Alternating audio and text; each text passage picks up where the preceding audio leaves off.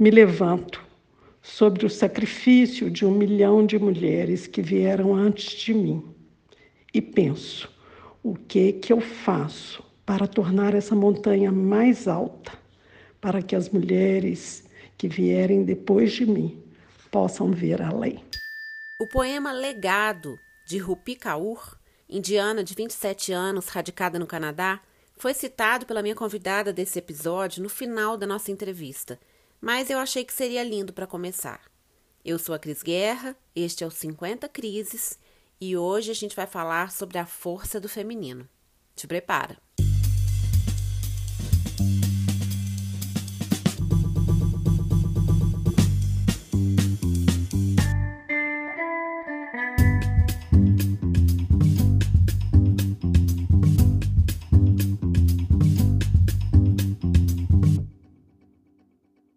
Se temos que aprender algo nesse momento é sobre o feminino. E se há uma coisa que as mulheres precisam é entender o papel fundamental delas nesse momento.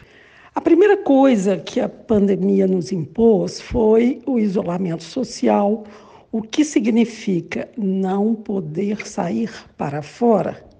Então, nos resta cuidar do dentro. Cuidar das nossas casas, dos nossos armários, das nossas relações de cotidiano de nós mesmas. Né? Se não há um caminho para o exterior, temos que fazer o caminho interior. E a interioridade, ela é o domínio maior do feminino. Então, acho que é um grande salto de evolução essa compreensão. Finalmente, o feminino pode ser visto na sua inteireza, com todas as forças de cuidado, cuidado, cuidado. Cuidar de si, cuidar do outro, cuidar do planeta, cuidar dessa rede de apoio pequena do dia a dia. Isso é a essência do feminino, né? esse olhar para dentro, esse cuidar dos pequenos. E é dentro disso que se fazem os grandes. Nós temos inúmeros exemplos na história da humanidade de mulheres anônimas e mulheres que se tornaram conhecidas. A gente tem que lembrar que até o final do século XIX, quem contava a história, quem eram os escritores, eram os homens. As mulheres, para publicar alguma coisa, elas tinham que usar pseudônimos masculinos ou usar o nome do marido. N histórias desse tipo. Então, mais do que nunca, está na hora de compreender essa força do feminino. A minha convidada de hoje é Ana Esther Nogueira Pinto, uma aquariana típica, dessas que já olham para o mundo procurando ver o que pode fazer para dar uma melhoradinha. Desde criança, ela queria ser médica, apaixonada pela arte da escuta e pela sua mágica de exercitar a compaixão.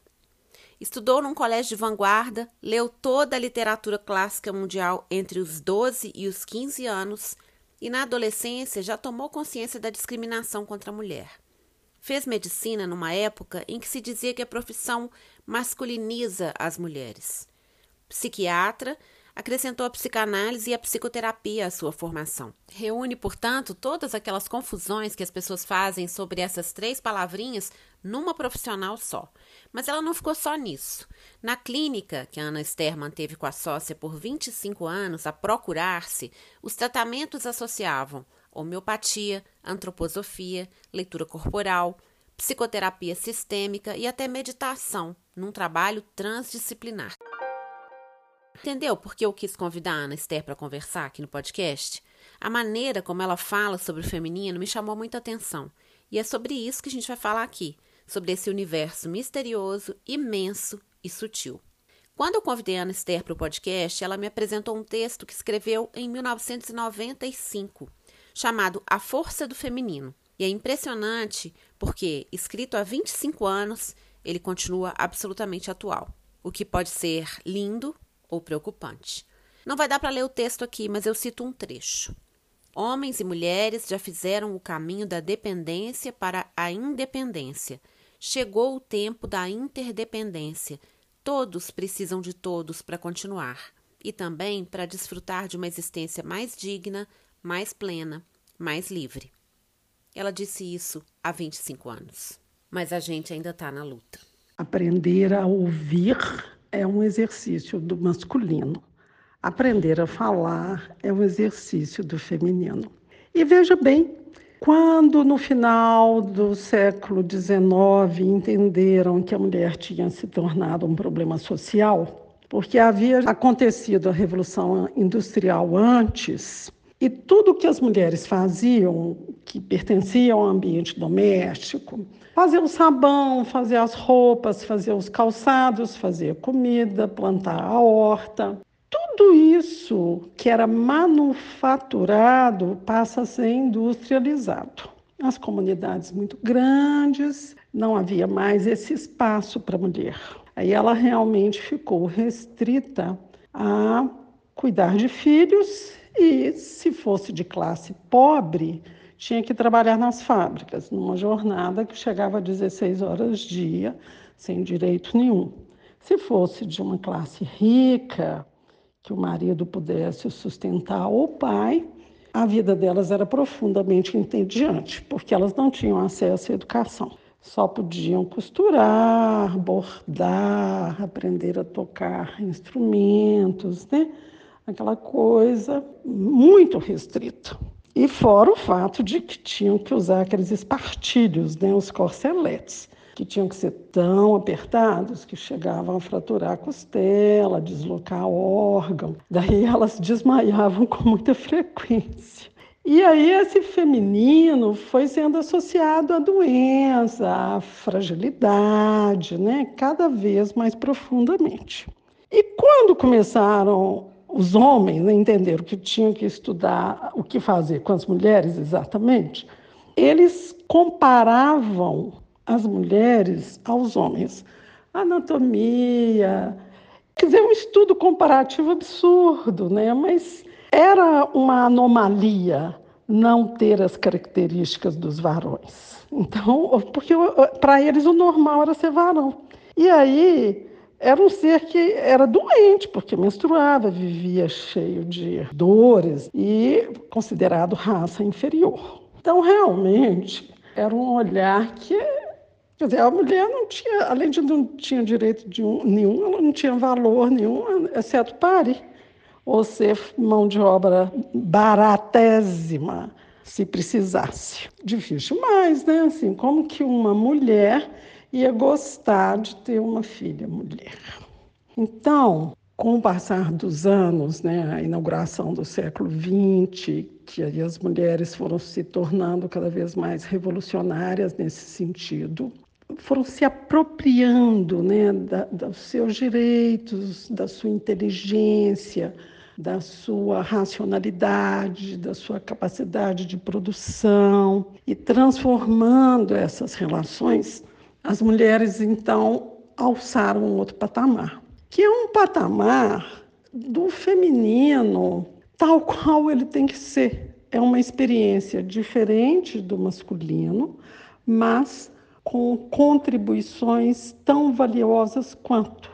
Porque, lógico que uma das coisas que as mulheres sabem com muito mais propriedade é a cooperação, a partilha, a noção do coletivo, a noção de cuidado todo, que é tão vital hoje para nós, as noções de sustentabilidade, da conectividade do mundo e de todas as coisas, né? Isso é uma sabedoria feminina a, a doença, a pandemia, começa com um sujeito que comeu um animal que tinha um vírus e que virou uma pandemia.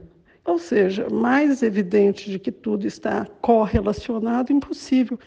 E essa sabedoria as mulheres teceram em seus bordados antes de poder tecer da vida prática.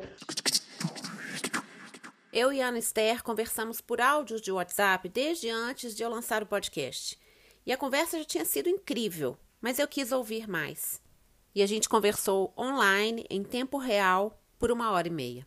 O resultado é que deu a maior dor de cabeça selecionar o que você vai ouvir aqui. Mas eu acho que vai valer a pena. No começo da minha carreira, eram basicamente mulheres que procuravam ajuda. Sim. E depois ainda é, fase... ainda vem mais das mulheres, né? As mulheres procuram bem mais ajuda, né?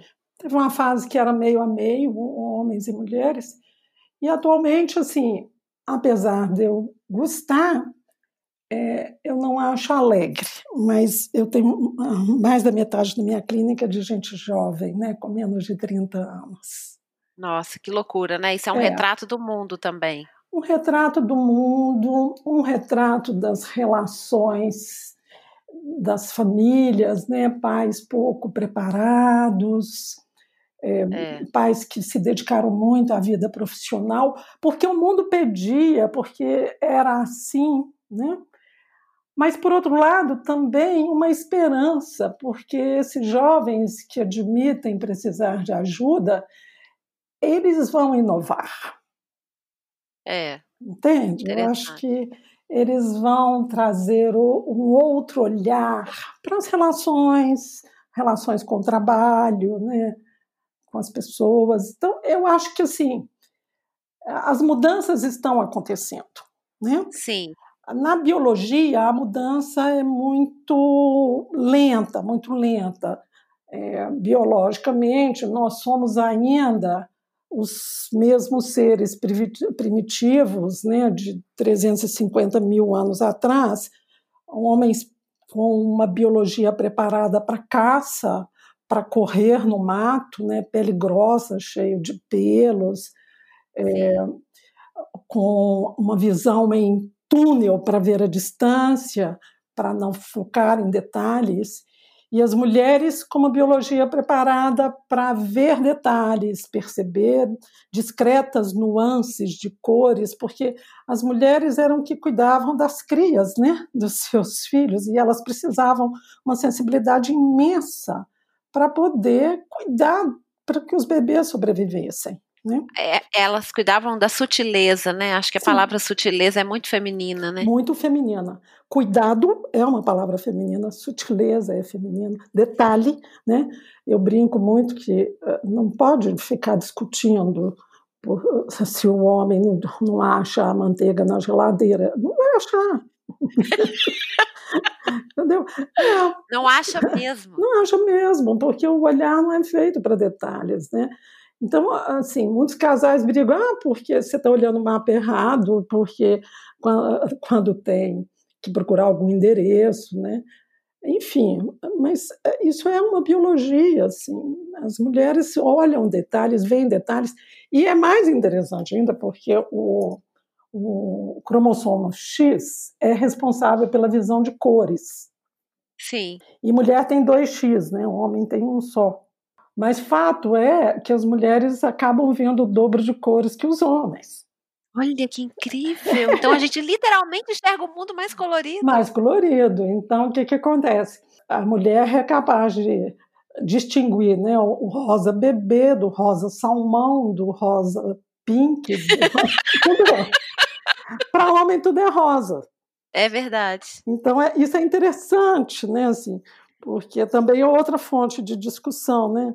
Meu bem, pega a minha blusa rosa. rosa é verdade. Mas eu tô pensando aqui uma coisa. O meu namorado, ele é designer, então ele é super detalhista. Sim. Inclusive se veste super bem. Mas você vê que aí é um detalhismo direcionado a algumas coisas né? Então, assim, o jeito dele se vestir, ele tem um bom gosto absurdo e tudo mais, mas ele não é um cara, por exemplo, que tem na, que gosta de ter na cozinha igual eu, o potinho para tal coisa, né? Ele tem, ele tem uma faca, essa faca resolve tudo. Pica Sim. qualquer legume, né? É, e a gente tem que entender que assim é, é da natureza, mas a, ah, tudo é treinável também. Então, provavelmente com a sensibilidade dele, ele vem treinando esse outro olhar, evoluindo, né? Que eu acho que é o que os homens precisam fazer. É, lógico que as mulheres precisam evoluir também, mas você vai evoluir naquilo que você não sabe. É. Então, assim, a gente não pode ficar restrito ao biológico. Dizer, é. ah, não, eu sou assim. Ponto. Não, a gente, a gente é ser humano. Esse é nosso diferencial, a nossa capacidade de evoluir, de transcender. É, esse é. foi nosso diferencial. Então vamos é, fazer o melhor, ué. É, e eu acho que tem uma coisa também, né? Eu dei o exemplo do meu namorado, mas ele é um cara muito feminino, sabe? Ele tem o. Eu gosto de homens femininos, e aí eu não tô, não tô falando de opção sexual, né? Sim, de orientação sexual. É do tipo é, de energia. Do tipo de energia, uhum. exatamente. Eu sou paciente do Dr. Euder Airon Moraes, que você deve conhecer. Conheço. É um querido, uma pessoa muito transformadora na minha vida.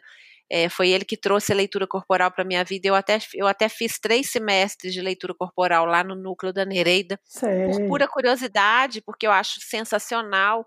A leitura corporal explicava a minha vida de uma maneira incrível. Quando eu cheguei lá no Dr. Euder, ele, a minha mãe tinha falecido, ele, ele, eu falei, ah, era um, era um câncer é, de mama na mama esquerda. Ele descreveu a minha mãe. Depois meu pai adoeceu, teve um câncer no pulmão direito, ele descreveu meu pai, mesmo ele já me conhecendo, mas assim, impressionante a leitura corporal, né? E o doutor Euder sempre falou uma coisa que eu nunca me esqueci. Ele falava que o que define um homem e uma mulher é a quantidade de energia feminina que a gente tem distribuído. Basta 51% de energia masculina e 49% de feminina faz um homem. Ou seja, às vezes a gente pode equilibrar isso de tal forma dentro de nós que a gente pode viver de uma maneira saudável, equilibrando essas duas energias. Com certeza. E eu acho que essa é a meta. Quando se fala em um caminho do meio, né? em casar consigo mesmo, né? é Sim. equilibrar os seus aspectos femininos e masculinos de uma forma que haja sinergia nisso. É. A gente não tem que ficar estacionado no, ah, eu sou assim. Não, o que, que eu posso fazer melhor? E isso vem acontecendo na história da humanidade. Né? Quando as mulheres se adentram no mercado de trabalho, que foi a Sim. partir da Primeira Guerra Mundial, as mulheres vão desenvolvendo a sua capacidade masculina de produção. Sim. Mas como até então não se tinha uma referência do jeito feminino de ser bem-sucedido, porque Sim. as mulheres eram muito mal vistas, muito desqualificadas. É só pensar, né? No começo do século XX, as mulheres eram consideradas seres é, não pensantes, não capazes de votar ou de aprender, é. ainda que já houvessem muitas exceções. E quando elas saíam um pouco disso, elas viravam bruxas, né? Bruxas, doidas, né? Vi de Camille é.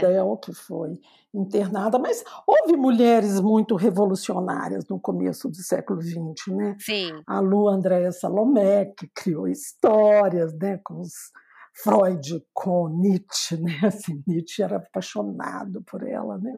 Ah, eu não conheço essa personagem, esbarrou ah, na minha ignorância. Não. Conta um pouquinho sobre ela. Pode procurar, porque você vai amar. Lu Sim. Andréa Salomé. Pode procurar, uhum. vai amar. Tá. Ela fez formação psicanalítica, ela andou agitando os círculos vienenses na época. E parece que era uma mulher muito apaixonante. Outra mulher do começo do século XX que é interessantíssima é a Agatha Christie. Que é, sim. Todo mundo conhece dos romances policiais, mas pouca gente sabe que ela viveu durante é, 45 anos com um cara que era 15 anos mais jovem do que ela. Sensacional. A Agatha Christie não era boba nem nada, hein? Eu não acho que as mulheres têm que tomar o poder, entre aspas, né? assim, que estão tendo a chance de tomar o poder. Não gosto do termo mulheres empoderadas. O poder é uma questão do masculino em nós, em nós, homens e mulheres. Homens têm mais masculino usualmente do que as mulheres. Eu acho que tem uma compreensão do feminino que muitos e muitos e muitos homens têm e que muitas e muitas mulheres não têm. Eu acho que as mulheres que compreendem o feminino, bem como os homens, eles vão ensinar aos outros essa força do feminino e o que ela é capaz. Então, eu começaria por, por aí, né, por pensar que na história da humanidade, no final do século XIX, ao longo do século XVIII, a ciência era tudo que era visível, tudo que era comprovável na realidade concreta. Então, não havia o invisível. Né? Penso, logo existo. Mulheres eram seres não pensantes, segundo a categorização dos homens da época. Então, esse olhar de que só tem valor aquilo que é visível, evidentemente põe os homens com a possibilidade do seu sexo ereto, do seu falo tão visível, num lugar de pauta. Esse falo como espada, como cajado. Para as mulheres que crescem no não visível, porque a gente tem que lembrar, né, assim, para a vagina ser ocupada pelo pênis, ela tem que crescer. O útero, para gestar um bebê, ele tem que crescer, mas eles crescem para dentro. É dentro que se faz de novo a vida. Isso é concreto, mas isso é simbólico. Quando o Império Romano estava já em queda, né, o poder da Igreja Católica em expansão, as mulheres que queriam saber ler, escrever, que queriam ter um destino maior do que o de casar e ter filhos, elas correram para os conventos. E lá elas cresceram e fizeram também coisas notáveis, né? Assim, a primeira enciclopédia que reunia os conhecimentos científicos da época é escrita por uma abadesa o interessante é que se chama O Jardim das Delícias, mas com desenhos, ilustrações, com conhecimento científico da época. Estou falando do século XII, imagina. Então, assim, existiram milhares de mulheres que se perderam na história, volto a dizer, a história era escrita por homens, fora as anônimas, né? Muito valentes, muito corajosas, que também fizeram sua luta para que a gente esteja onde está hoje. Sempre tiveram as mulheres que queriam estudar, que queriam aprender, né? Claro. Então, quando os pais ou os tutores eram mais flexíveis, com mentes mais abertas, eles ajudavam essas mulheres a estudar. E fora as que não estudavam, é, como elas ainda viviam muita intimidade com a natureza, conheciam ervas, ervas de cura, né? É, as mulheres sempre foram as curandeiras e as educadoras. E aí, quando vem a, a Idade Média, né? Como uma resposta ao iluminismo, essas mulheres foram condenadas como bruxas. Aí, depois da, da Inquisição, né, século XVI, que vem a, a, a ideia, a, a, fase das cortesãs, né, das grandes cortes, né, da burguesia, aí as mulheres descobriram um jeito de influenciar o poder político e religioso que era pelo sussurro ao pé do ouvido.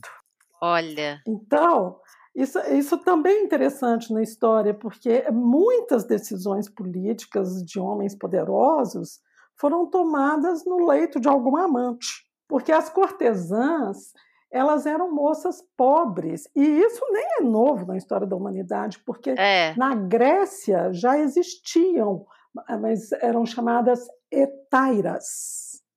Olha. Eram moças pobres, de famílias muito pobres, mas que eram moças bonitas e que eram treinadas para agradar um homem, não para gerar filhos, porque gerar filhos era para esposas, né? Isso era muito demarcado. Mas elas eram treinadas para conversar, para distraí-los. Então elas aprendiam filosofia, matemática, política, Olha. economia, né? porque aí elas, elas ofereciam a eles noites agradáveis. Sabe o que hoje é comum? Elas tinham um, um treinamento para Sherazade, assim, uma coisa meio. e que é uma coisa que hoje a gente vive, vivencia com frequência, né? Porque é você sentar com seu namorado para tomar um vinho e, e, conversar sobre a vida, sobre a política, Sim. sobre um livro, um filme, né? Assim, Eu faço isso muito com meu marido, a gente conversa muito. Mas naquela época as mulheres não eram classificáveis como a altura dos homens, então haviam essas que eram objetos de prazer do homem. Mas não era só prazer sexual. Era Até porque naquela época tinha muito comportamento homossexual, né? Na época da Grécia Antiga. Sim, filósofos muito estimulado. Transavam todos uns com os outros, uma loucura. É, mas, o, o, o, mas, é porque o ideal de beleza daquela época era o corpo masculino, né? Masculino. E, mas isso, isso você vê, na história da humanidade se repete, porque no século XIX, quando resolveram estudar sobre as mulheres, era um estudo comparativo ao corpo masculino o tempo todo. Olha. Então, é, por isso a conclusão de que elas eram seres menores, porque nada Sim. se comparava ao corpo masculino. Acontece que, desde sempre, a, a mulher que treinava intelectualmente, ela tinha esse fascínio e exercia esse poder, mas era um poder de bastidores, né? O Rubem Alves chega a falar que o órgão de penetração do masculino é o ouvido. Inclusão é uma palavra feminina. É, Conectividade é, é, uma palavra feminina. Sustentabilidade é feminino. É. E, e eh, nesse momento do mundo, sem isso, nós não sobreviveremos. É verdade.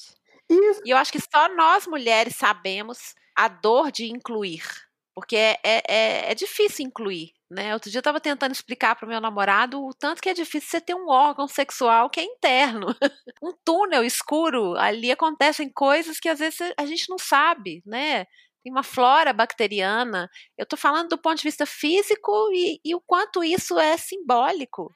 No homem, tudo é visível. É o falos, né? O pênis, aparece do lado de fora e todo mundo vê. e a mulher, isso tudo acontece dentro, né? Porque é, é isso que você falou da maternidade.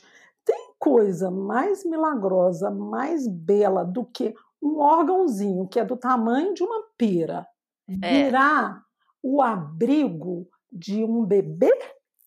Não tem. E quando nasce, você olha, eu lembro, eu lembro quando o Francisco nasceu, a primeira coisa que eu falei foi: "Então é de verdade?" Eu lembro, eu falei isso. Uhum. Eu não acreditava até então que tinha uma um ser humano pronto dentro de mim. Isso é maravilhoso. E é, é visceral. É. Então, isso é de uma força. Mas, enfim, o problema é que até outro dia na humanidade, quando o bebê que nascia era mulher, ele era jogado fora, né? É. Em muitas culturas, é, é, os bebezinhos mulheres eram assassinados, outros eram descartados. Mas por quê? O pensamento vingente é de que só o que era comprovável fisicamente, externamente, né, é que era válido.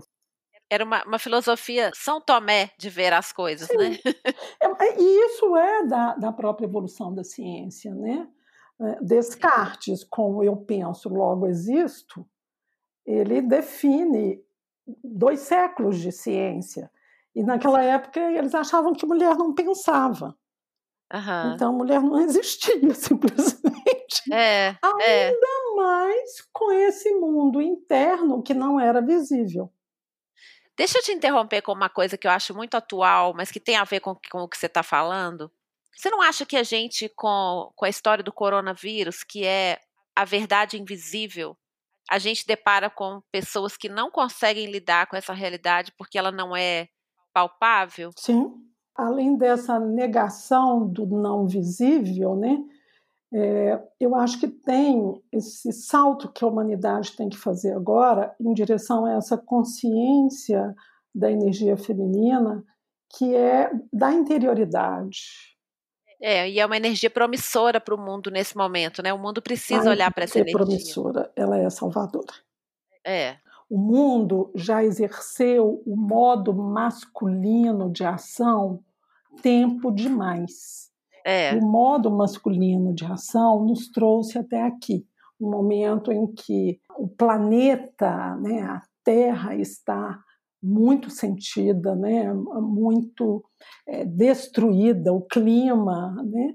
Sim. E aí é preciso reverter O, que esse vírus também vem mostrar é que se a gente não tiver saúde, sinto muito. Não vai adiantar não faz nada. sentido. E aí a gente chega nessa coisa, né? Assim, então envelhecemos, né?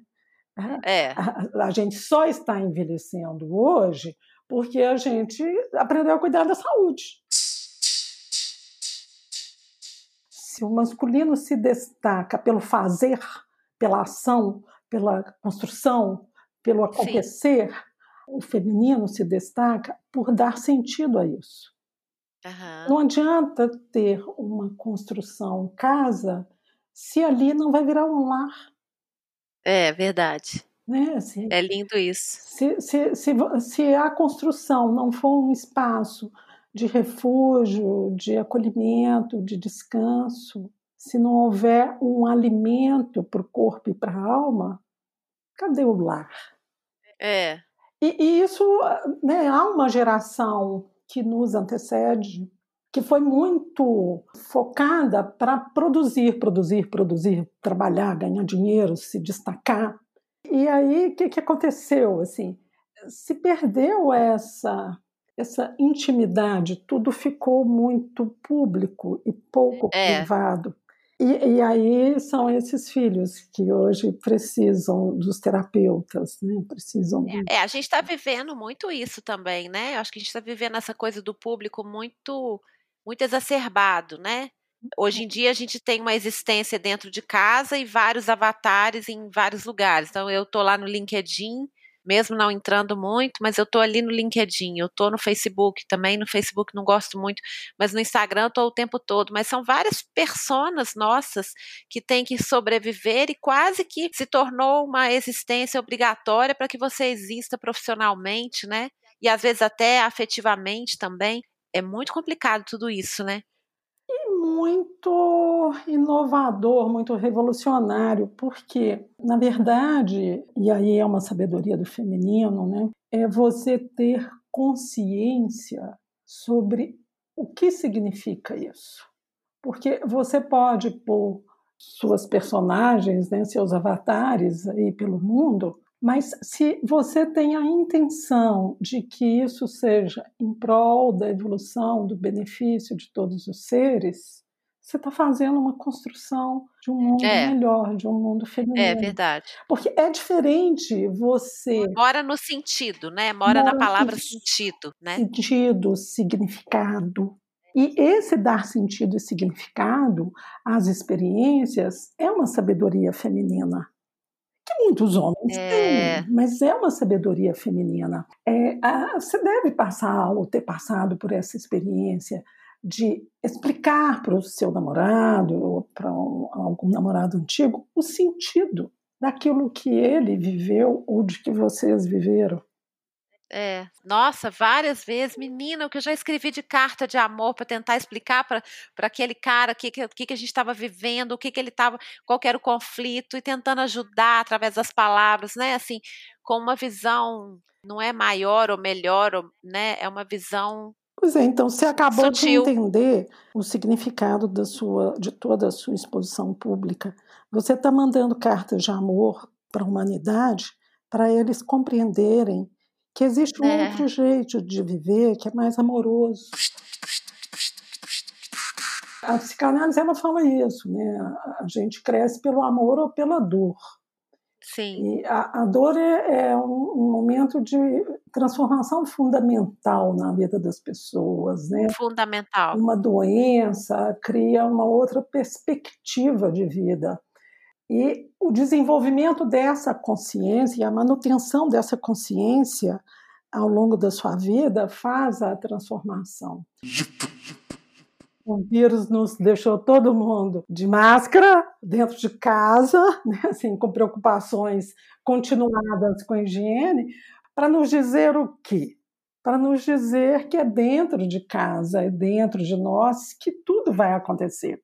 E a gente tem que fazer acontecer. Lógico que eu estou cozinhando muito melhor do que há seis meses atrás, porque eu voltei a cozinhar. eu aprendi a meditar na quarentena, isso é maravilhoso. Ah, é, isso é maravilhoso. É verdade. Então, é, eu acho que essa sabedoria. Você pensa, as mulheres estão aí na vida fazendo e acontecendo nos últimos 100 anos. Não é mais que isso, não. Sim. É. E olha o tanto que a gente já fez. Só que agora, e isso é fundamental, a gente tem que ter o discurso feminino do feminismo. Enquanto a gente ficou lutando para ser igual aos homens, era um tipo de feminismo, né? Mas é. agora a gente já entendeu que nós nunca seremos iguais. Uma das coisas que a gente tem que entender é que as diferenças existem. As desigualdades é que não podem existir. Lógico, a gente fica mais cansada do que ficava antes, fica sim, porque a energia mudou, a, né, a vitalidade mudou. Mas se a gente aprende a respeitar e a conhecer o novo ritmo, vamos realizar o que é possível, porque é, é, é envelhecer é. realmente com a consciência de que assim é outra vida, é nova vida, é nova chance, que é dessa vez você vai parir a si mesma. Inclusive rompendo com conceitos que você tinha acostumado. Quando você falou sobre parir a si mesma, eu me identifico muito com a sua fala, só que não foi durante a menopausa. E eu espero que a menopausa, né? Eu acredito que a menopausa também esteja trazendo isso para mim. Mas como eu vivenciei aos 36 anos uma viuvez grávida, eu falo que quando o Francisco nasceu e eu me vi fazendo coisas que eu nunca achei que eu fosse capaz de fazer, né? Eu tenho seis livros publicados, eu nunca sonhei em ser escritora, é um sonho que eu nunca tinha sonhado. Eu falo que foi o Francisco que me pariu, né? E foi realmente, foi um parto de mim mesma, mas foi o Francisco que me pariu. E eu falo para ele, falo, filho, você tem noção? Aí ele fica meio assim quietinho e ele fala assim, tem. É bonitinho, ele tem noção da importância que ele teve nesse processo de renascimento meu. Muito legal. Pois é, os filhos também parem as mães, né? É, exatamente. Com certeza. E, e é isso, eu não acho que a gente só vai se parir duas vezes, não. Eu acho que a nossa mãe nos pariu uma vez, mas nós vamos morrer e renascer muitas vezes. Várias vezes. É, a vida é uma sucessão de renascimentos, Sim. né? Sem e, e se há uma coisa que faz parte da vida de uma mulher, é abrir e fechar ciclos, porque nós somos é. cíclicas, é. o nosso corpo diz isso o tempo todo, né? Mas quando você entra na menopausa e para de ciclar, no sentido de para de menstruar, esse Sim. sangue que vibra o seu eu de uma forma tão profunda, né? O, o, para a antroposofia, o, o eu mora no sangue, né? Ele começa a circular para a sua sabedoria. Porque é hora de ser sábia. E qual que é a grande sabedoria? É viver em plenitude. É viver de verdade. Nossa, que legal. Né? É, é ser quem se é e fazer disso só um exemplo. Não interessa se alguém acha isso, aquilo, tem uma ou outra opinião. Eu sou e essa é minha eu de verdade. Vai agradar a muitos, desagradar aos outros, mas simplesmente é, né? Simplesmente, simplesmente é. é. sem se é. preocupar com o que está em volta, em torno é, disso. A força de vida, a vitalidade, a energia que você põe nas coisas, né? Que sejam poucas, mas que seja o seu infinito. É claro que tem gente que não gosta de parir-se a si mesmo. Homens, Dá trabalho, mulheres. né, tem fofa? Gente, tem gente que gosta de ficar, exatamente, tem gente que gosta de ficar ali numa gestação de 48 semanas, não sai dali de jeito nenhum. Não é? Acho que tem isso também. Não, tem, tem todo modelo, né? Assim, mas o, o que é maravilhoso nesse momento da humanidade é esse movimento crescente de mulheres conscientes que abrem perspectivas para outras mulheres, né? E assim abrem perspectivas para homens, porque Sim. o jeito do homem olhar para a mulher muda. E o diálogo tem que acontecer, a gente precisa olhar para eles também, ajudá-los a construir um mundo que seja mais confortável para todo mundo, porque essa igualdade, esse mundo que respeita diferenças, mas que quer acabar com a desigualdade, ele é bom para mulheres e para homens. Né? Todos, né? para todos. Ninguém se beneficia disso. E que o homem não tenha sempre que provar que Sim. Né? É. Sim, vamos fazer junto, de um jeito melhor. Essa é a bandeira. Desigualdades, não. Diferenças, sim.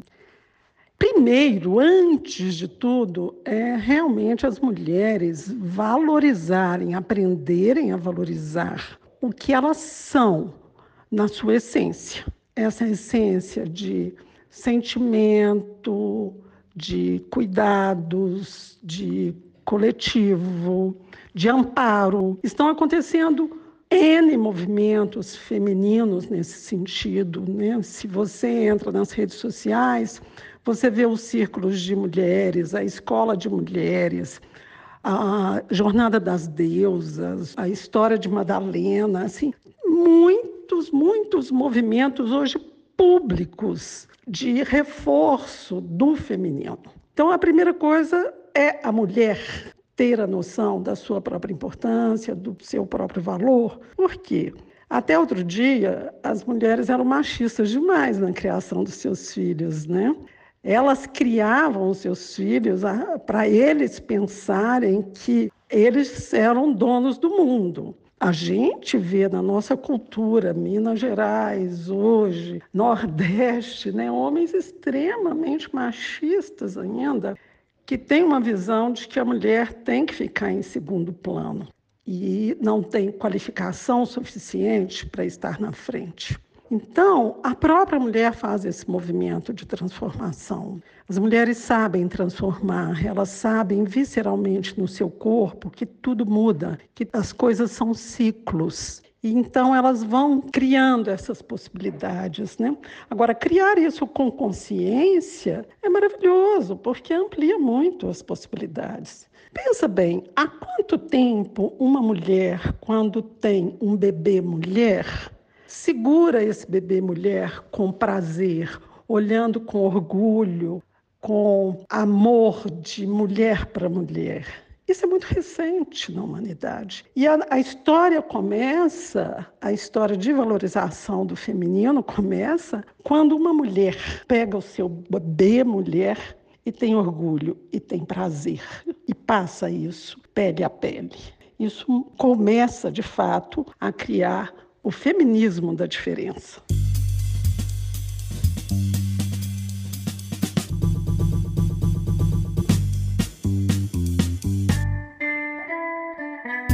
Então vamos juntas, juntos, todo mundo, lutar pelo feminismo da diferença? É nessa linha que eu quero caminhar. E você? Um beijo e até semana que vem.